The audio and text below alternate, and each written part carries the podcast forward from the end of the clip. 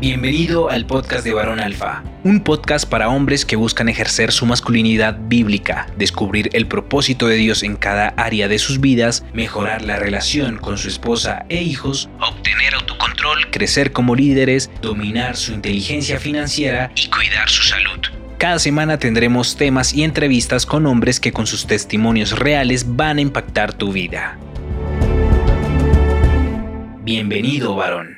Varones, bienvenidos a un episodio más del podcast de Varón Alfa. Mi nombre es Oscar Vega y el día de hoy traemos un invitado muy especial que se conecta desde República Dominicana. Él es predicador, líder de su iglesia y creador de contenido cristiano. Su nombre es Edgar Jones y lo pueden encontrar en su página de Edgar Reflexiones. Mi querido Edgar, ¿cómo estás, hermano? Estamos bien para la gloria del Señor. Eh, estamos eh, creyendo en esa promesa de la Biblia que dice que los que confían en el Señor son como el monte de Sión, que es inconmovible y permanece para siempre. Estamos en esa situación ahora mismo, creyendo en el Señor para no movernos de nuestra forma de pensar en Cristo Jesús. Amén, hermano. Qué bueno. Me da muchísimo gusto. Y bueno, tenemos un tema bien, bien interesante el día de hoy con Edgar. Y creo que va a haber este por ahí varones que puedan estar de acuerdo y algunos tal vez no, pero creo que es un tema muy, muy importante que debemos de, pues de tomar el toro por los cuernos, como decimos en México. Y básicamente es eh, la masculinidad en tiempos bíblicos. En otras palabras, eh, podríamos también tener la pregunta de, ¿es la Biblia un libro machista? Así que Edgar, ¿por qué no, por qué no comenzamos con una breve introducción de quién, de quién es Edgar Jones y tu experiencia como creador de, contenido cristiano? Bien, mi nombre es Edgar Jones, soy creador de contenido cristiano, como ya mencionó el hermano. Creo contenido en las redes sociales con el propósito de hacer que la verdad sea fácil de entender. Con mucha frecuencia sucede que los predicadores utilizan algunos términos complicados que solamente ellos pueden entender. Yo veía en las redes sociales algunos posts muy interesantes, pero muy complicados y además con poca ilustración. O sea, yo veía eso y yo dije, yo quiero crear contenido para el Señor, pero que no se parezca a nada de eso, sino que sea algo muy estético, llamativo y además de eso, que tenga un mensaje claro de verdad que sea presente y actual y que conmueve el corazón con la verdad divina, sin salirse de los parámetros bíblicos. Entonces, quiero que sea algo atractivo. Entonces dice, voy a comenzar a crear contenido cristiano. Voy a trabajar para Dios en la creación de contenido cristiano porque se necesita un contenido actual de la verdad, pero que no vaya divorciado de lo que es ella.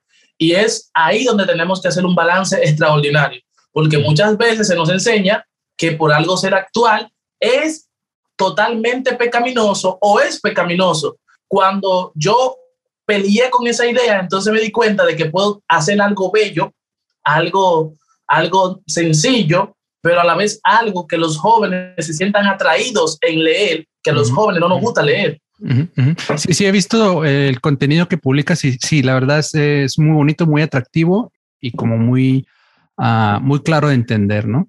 Edgar, ¿qué te parece si entramos de lleno en el tema del día de hoy y platicas cómo era la masculinidad, la masculinidad en tiempos bíblicos? Hay algo acerca de la masculinidad en los tiempos bíblicos que debemos resaltar, mi hermano. Número uno, tenemos que conocer al Dios de la Biblia. El Dios de la Biblia tiene algunos atributos especiales. Su carácter se compone de amor, justicia, lealtad, respeto, compasión, dominio propio y sobre todo él tiene un amor desinteresado por las personas. Cuando el Señor nos crea a nosotros, nos hace con un propósito de reflejar la imagen igualitaria de su persona. Por lo tanto, los seres creados por el Señor deberían poseer las mismas características. Entiéndase, amor, respeto, eh, justicia, dominio propio y una moral equilibrada. Pero resulta que vemos en el mundo que las cosas no parecen como se establecieron al principio. En el principio, la Biblia relata la idea, todo era bueno en gran manera. O sea, cuando los hijos del Señor salen de las manos del Creador, no había en ello la naturaleza inclinada hacia lo malo. Los hombres no tenían necesidad de violentar a sus mujeres, ni mucho menos de ser maltratadores. Cuando las personas van a la Biblia, van con una visión equivocada, porque entienden que la Biblia es un libro de machismo y feminismo. Lo primero es que la Biblia no es un libro para eso, pero es un libro que da cátedra de ejemplo de honestidad y de moral. Ahora bien, la Biblia también es un libro que no ignora la realidad de la cultura en la cual se escribió. Que las personas de la cultura en, en lo cual los escritores bíblicos vivieron y la, a la cual tuvieron que hacer frente sean personas machistas, destructivas y dañinas, no quiere decir que el concepto de la Biblia sea machista, destructivo y dañino. ¿Me va siguiendo la idea? Sí, sí, sí. O sea, porque, porque Jesús vivió en un contexto donde las personas repudiaban a la mujer, no significa que Jesús repudió a las mujeres. Ahora bien, que haya quedado plasmada la idea de cómo actuaban esas personas no significa que Dios esté aprobando eso. El hecho de que Dios haya eh, grabado la forma incorrecta, cómo se comportaban aquellas personas en la antigüedad, demuestra sabiduría de parte de Dios y respeto para la sociedad futura. O sea, gracias a eso nosotros podemos ver las cosas incorrectas que hicieron en el pasado y nosotros no hacer esas cosas. Ahora bien, el propósito de la Biblia es levantar a Jesús. La Biblia dice, si levantamos a Cristo, Cristo atrae a todos, no a nuestra persona, sino hacia su propia persona. O sea, la Biblia, un libro donde explica punto por punto quién es el hombre, quién es la mujer, cómo debe comportarse el hombre y cómo debe comportarse la mujer. En esos textos donde la Biblia motiva al hombre a amar a su esposa, número uno, a ser cabeza del hogar, respetándola y teniendo consideración con ella, número dos, a tener y a tratarla como si fuera una delicada flor. Número tres, en donde manda a la mujer a no ser altanera, egoísta ni caprichosa. Vemos la idea bíblica manifestada. Vemos que la Biblia tiene un interés marcado en el respeto mutuo de la pareja. Inclusive en lo que tiene que ver con el aspecto sexual, la Biblia declara la siguiente expresión y dice que la mujer no se niega al hombre, ni el hombre se niega a la mujer, al menos que los dos por mutuo acuerdo estén de acuerdo en decir, bueno, vamos a hacer esto, pero no simplemente para hacer de tener la relación sexual con un propósito loco, sino con un propósito definido. Entonces, tipo de ponernos de acuerdo y actuar con coherencia, obediencia, respeto hacia el sexo contrario. Por lo tanto, el mismo principio que se aplica de respeto del hombre hacia la mujer, se aplica de la mujer hacia el hombre. Entonces, la Biblia, en definitiva, podríamos decir que no es un libro machista, aunque revela la identidad de seres abusadores, no es un libro machista porque motiva al no abuso. No sé mm. si la idea. Claro, claro. Digo, no es un libro machista, aunque se escribió en una época, digamos, donde había ciertos abusos o cierta, pues sí que podemos creer una, una cultura un poco machista. Eh, ahora, ¿por qué no definimos el término machista? No eh, vamos empezando por, por ahí y decir qué es exactamente el machismo. ¿Es el machismo es algo repudiado por la Biblia o es algo aprobado por la Biblia o es algo que la Biblia simplemente no contempla? Lo primero que la idea moderna de machismo hace referencia a un hombre abusando a una mujer de manera continua, deliberada y de manera eh, intencionada. O sea, una persona machista intencionalmente hace daño. Entonces, cuando estamos diciendo o suponemos que la Biblia es un libro machista, estamos afirmando de manera clara, aparentemente, que la Biblia es un libro que motiva el abuso y motiva al desacuerdo entre la pareja y al hombre dominar por encima de la mujer. Esa es la idea popular que se quiere vender del machismo. Ah, yo creo que queda claro hasta ahorita eh, la explicación acerca del machismo en la Biblia. Ahora, ¿cuáles son algunos de los conceptos o versículos que tienden a malinterpretarse y de donde podamos decir, algunas personas tienden a atacar la Biblia en el sentido de decir que es un libro machista, que, es un libro que denigra a la mujer y que, y que queda obsoleto en esta época. Cuando las, Cuando la persona afirman que la Biblia es un libro machista, toman como referencia algunos textos sacados de su contexto original y desvirtuando así el sentido bíblico. Textos como, por ejemplo, aquel que habla en Corintios que dice que la mujer se calle en la congregación. Toman este tipo de textos y expresiones aisladas de su sentido original y entonces provocan grande confusión en la mente de aquel lector que es nuevo en la lectura de la palabra de Dios. Cuando leemos este texto que habla acerca de la mujer calle en la congregación, no hace referencia a un dominio del hombre por encima de la mujer. En el contexto antiguo, quienes realmente, en ese contexto donde se escribió, en esa cultura donde se le dirigía, había una serie de mujeres que eran muy altaneras y que vivían en continua discordia con sus maridos y su pareja sentimental.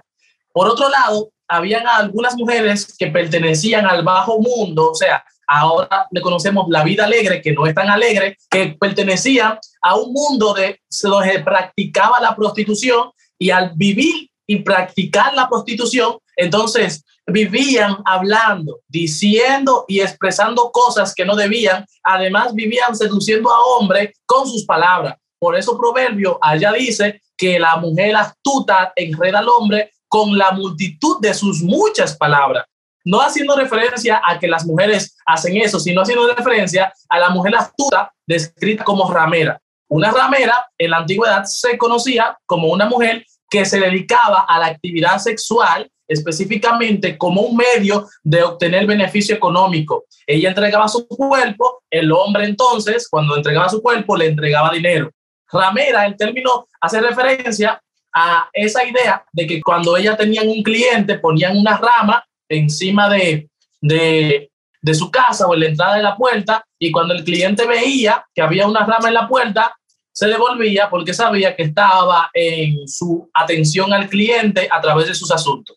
Entonces, mm. cuando se escribe en Corintios que se calle la mujer en la iglesia, hace referencia a ese tipo de mujeres que vivían seduciendo a hombres o específicamente a ese tipo de mujer que había adquirido una rebeldía de personalidad de tal manera que llegaban a ser mujeres que utilizaban sus palabras para maltratar a las personas y para seducir a las personas. En ese contexto, Pablo, queriendo proteger a la mujer cristiana dentro del templo, sabiendo que había muchas personas, sabiendo que había mucho lío con los judíos, que si se podía hacer esto, que si no se podía hacer aquello, Pablo preveyendo y conservando la identidad de esas mujeres cristianas que iban a adorar con sincero corazón al templo. Entonces lo que le dice, mire, respete a su pareja, cuídese, eh, eh, mantenga una, una vestimenta modesta y piadosa. Y en el templo, mi hermana, no hable, porque era un medio de exposición pública en donde todos los ojos estarían encima de las mujeres. Y como Pablo sabía que las mujeres que vivían hablando y opinando mucho en público la consideraban como prostituta, ¿qué él dice? Ah, ah, ah, no, no, no, yo no quiero que se expongan de esa manera y no hablen. Fíjate bien, cuando el texto se entiende en el contexto donde se escribió, entonces la Biblia no es machista.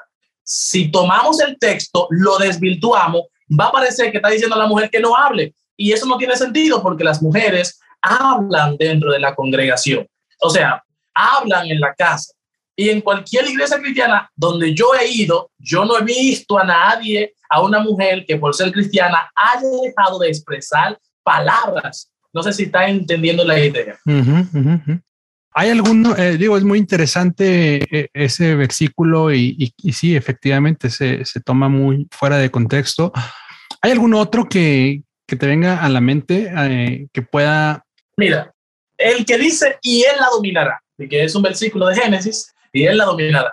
Otro versículo que aparece que menciona la idea de que el hombre es la cabeza de la casa, se mm. ha tomado como una referencia desvirtuada de su contexto original para hacer referencia popular ahora de que el hombre está aplastándole la cabeza a la mujer y que el hombre manda por encima de la mujer. Cuando vemos el equilibrio bíblico del asunto y nos sumergimos en el texto de manera profunda, entendemos la idea que trató de transmitirse. ¿Cuál era esa idea entonces que trató de transmitirse el Edgar? La idea era que las personas o los personajes que estuvieran involucrados en una relación deberían entender alguna diferencia de roles que existían entre esa pareja.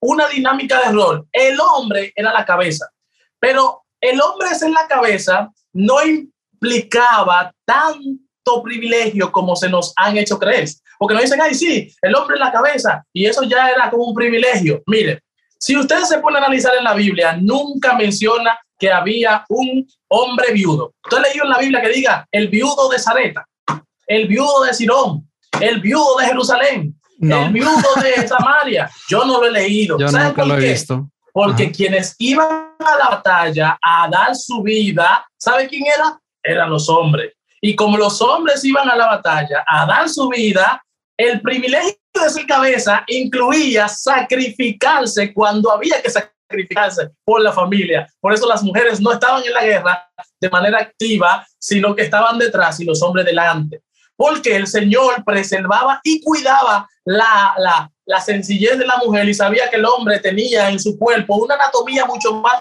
fuerte. No porque el Señor quería maltratar a la mujer en la casa, no, mi hermano, sino porque el Señor, considerando a las mujeres y considerando eh, la estructura física de su cuerpo, lo que pueden soportar y no, más que la misma impresiones emocionales en la mente de un hombre y en la mente de una mujer no son iguales. El Señor, considerando a las mujeres, preservaba a las mujeres en el hogar y no en la guerra. Aparte de ir a, ¿quiénes iban a la guerra? Los hombres.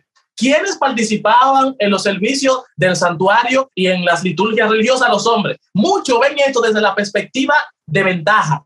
Pero déjame decirle que cuando había situaciones de confrontación y confusión en el pueblo, los hombres tenían que soportar toda esa carga de frustración y confusión. Una carga tal que hacía, incluso historiadores dicen que hombres se, se clavaran espadas, se clavaran espadas y se suicidaban o en la batalla o realizando algún acto litúrgico. ¿Sabe por qué? La presión de tener que mantenerse puro, de tener que representar a Dios, era una presión fuerte para el hombre. Entonces, el cabeza no solamente implica tener la delantera, como nos has hecho creer, sino que implica también morir, entregar tu vida, ser el primero en sacrificarte. Mm, Otra cosa es que los servicios del santuario se resolvían los asuntos con sangre, sacrificio. Quienes hacían todo el proceso las cargas para construir el santuario y para construir las edificaciones, estaba todo esto en la responsabilidad del hombre. ¿Por qué el Señor entonces no motivaba que mandaran a las mujeres a, a, construirlo? ¿Por qué el Señor no motivaba que mandaran a las mujeres a pelear a la guerra? ¿O por qué el Señor no motivaba a que las mujeres participaban en los asuntos litúrgicos? Porque el Señor comprendía que la efectividad de la mujer era mucho más eficiente trabajando con asuntos emocionales. Las mujeres son más sensibles, tienen mayor facilidad para conectar con las personas y el Señor al saber esto permitía que las mujeres, nunca el Señor mandó y orientó para que fueran a la guerra, nunca el Señor mandó y orientó para que las mujeres participaran en las actividades litúrgicas, porque esto representaba una carga mucho más grande de la que podían soportar y de la que sus emociones le podían mantener bajo control. Pero el cabeza del hogar significa ser un hombre que esté dispuesto a sacrificar la vida por tu familia, un hombre que esté dispuesto a llevar las frustraciones, las cargas y los malestares que puedan surgir. ¿Quiénes iban a pelear con las bestias a los montes? Se relata que David peleaba con León y le abría la boca y todo eso. Siempre se relata ese tipo de eventos con hombres. No era porque los hombres eran bobos, sino porque algunos animales, los cuales comían, eran muy fuertes, eran muy peligrosos, pero sabía que había una casa a la cual había que llevar comida. Mm. Y el Señor sabía que había una mujer que tenía que preservar y el Señor no motivaba que la mujer saliera a casar. Hay mujeres que tienen un temperamento fuerte y que sí, que no, pero quienes regularmente hacían este tipo de actividades que incluían confrontaciones, frustraciones, cargas emocionales, además de esto, daños físicos y alguna vez el mismo suicidio, eran los hombres. La responsabilidad de ser cabeza del hogar hace responsable al hombre de velar por la protección económica, por el, por el alimento material, por que la mujer y sus emociones estén en perfectas condiciones, porque es parte del plan de Dios que el hombre tenga este, este tipo de naturaleza que le lleve a ser protector, proveedor y cuidador de su hogar. Yo creo que queda claro que no es un libro machista, sino en todo caso todo lo contrario, es un libro que protege, que aboga por el cuidado de la mujer, por la protección, por, la proveeduría del hombre hacia la mujer y que eh, pone al hombre como líder, pero no en un sentido de, eh, ¿cómo lo llamabas ahorita? No, en un sentido de, de aprovechamiento. En un sentido de dictador o gobernante, ¿Mm? no es en donde la Biblia coloca al hombre, sino en un sentido en donde el hombre tiene que arriesgarse, sacrificarse dañar su propio cuerpo, con enfrentarse a situaciones emocionales traumáticas, pero aún así debe hacer que su familia esté estable. Por amor a la familia, el hombre, y reconociendo la, la fortaleza física que posee el hombre, el Señor coloca al hombre como cabeza. Macho alfa, como se llama el programa, no hace referencia a que el hombre macho domina y destruye, sino el hombre que respeta, que provee, que cuida, que sabe enfrentarse a las dificultades y salir vencedor y sabe mantener las emociones de su mujer y comprender esas emociones que algunas veces no son tan fáciles de entender. Efectivamente. Ahora, ¿qué piensas tú, Edgar, que hubiera pasado si la Biblia se hubiera escrito en estos tiempos? ¿Te has puesto a pensar en eso? Porque ahorita decíamos, eh, la Biblia graba o, describe algunas de las situaciones que se vivían culturalmente en esos tiempos, en los tiempos en los que fue escrito. Y efectivamente, tampoco nos dice si está bien o está mal, simplemente nos lo muestra como un periódico, te muestra una información y no te dice eso está bien o eso está mal, simplemente te da los datos, te da la información de lo que pasó, lo que está sucediendo. Así veo yo la Biblia en ciertos, en ciertos momentos, simplemente nos, nos va platicando el contexto, la cultura, lo que está sucediendo en ese tiempo. Ahora, ¿qué hubiera pasado en un, en un, en este mismo tema de la masculinidad si hubiera escrito, si se hubiera escrito en los tiempos del día de hoy? ¿Qué crees que personas en mil años pudieran pensar de esta época en base a lo que se hubiera escrito en la Biblia en este momento? El Señor presenta a sí mismo a través de su palabra que Él es un Dios invariable invariable es que no cambia. No cambia no en la forma como Él llega a la persona, sino en la forma auténtica como Él es y en la naturaleza propia de su ser.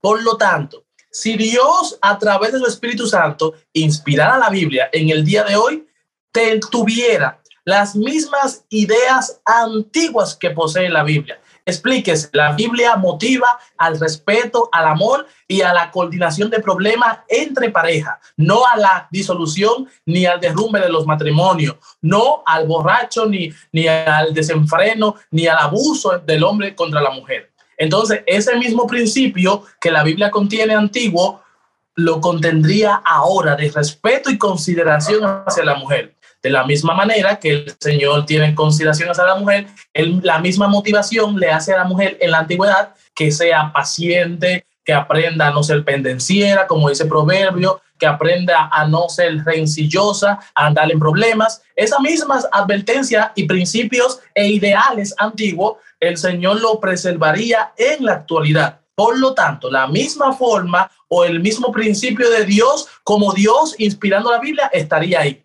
Ahora bien, lo mismo que pasó en la antigüedad, que Dios relataba la condición social en que vivían las personas, aunque él no estaba de acuerdo con la realidad social ni las acciones malvadas y malévolas de las personas, ocurriría hoy. Si Dios escribiera la Biblia hoy, ocurriría lo siguiente, que relataría las barbaridades que hombres hacen contra mujeres. Relataría las malas expresiones que madres utilizan contra hijos. Relataría lo que hace un hombre cuando se llena del poder del alcohol y va y destruye un hogar. Relataría cómo las personas llenas de maldad han clavado cuchillos y han clavado puñales y han destruido familia y hogares. Entonces, toda la condición y el panorama, tanto de lo que hacen los hombres como de las actitudes de las mujeres, sería descrita en la Biblia. Describiría a aquellos hombres que se insinúan para ir a buscar a una mujer que no es su pareja. Describiría a los jefes abusadores que van delante de aquellas mujeres que no son su pareja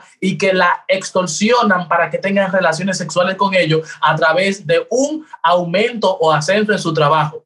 Describiría también las marchas de mujeres mm. enloquecidas, rayando paredes y grafiteando en las calles. Describiría las actitudes erróneas de mujeres que tratando de defender la dignidad de la mujer actúan como hombres violentos y dañan la identidad de la propia mujer, tratando de defender una cosa, pero actuando de manera contraria a eso que defienden. Entonces, si Dios escribiría, si Dios inspirara la Biblia hoy, lo haría de la misma manera. No ignoraría la realidad social en la cual se está escribiendo, pero tampoco ignoraría la sugerencia del hombre hacia la mujer ni de la mujer hacia el hombre. O sea, Dios no cambia.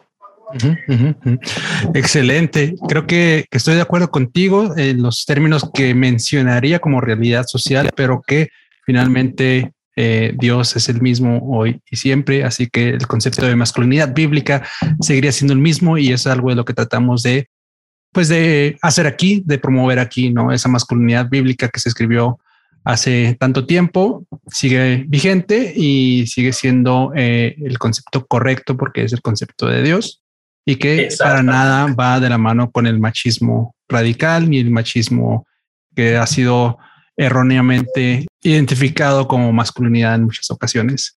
Así que, mi estimado Edgar, pues yo creo que ha sido un tema muy interesante. Eh, creo que nos hemos extendido un poco, pero muchísimas gracias por tu tiempo. Muchas gracias por esta plática tan interesante, mi hermano. Te mando un abrazo muy fuerte y por favor, compártenos en dónde te podemos encontrar en Internet, aquellas personas que quieran seguir tus publicaciones. La verdad se los recomiendo mucho. Son publicaciones muy, muy agradables y, la verdad hablan temas muy interesantes. Así que por favor, compártenos en dónde podemos encontrarte. Bien, mis hermanos, en Instagram eh, como Edgar Reflexiones. Edgar Reflexiones específicamente, busque ahí que hay muy poca, no hay persona que llame más que Edgar Reflexiones que Edgar Reflexiones. Así que pueden encontrarme fácilmente. También en TikTok pueden encontrarme como Edgar Reflexiones. En TikTok la cosa se pone más fuerte que en Instagram. En ah, Instagram es por posteo, mientras que en TikTok es por video. Hay análisis, hay respuesta, hay desglose de información, hay documentos, hay explicaciones, hay explicaciones doctrinales, hay cuestionamiento pero también hay aclaraciones. Así que si usted quiere disfrutar de un contenido como ese, en TikTok, Edgar Reflexiones. Excelente. Y en Instagram, Edgar Reflexiones. Perfecto. Pues muchísimas gracias a todos los que nos escucharon el día de hoy. Les recuerdo que por favor se suscriban al canal de YouTube y nos sigan en Instagram y nos dejen sus comentarios, nos manden sus likes y lo compartan con otros varones que pueda serles de bendición. Un abrazo a todos y hasta luego.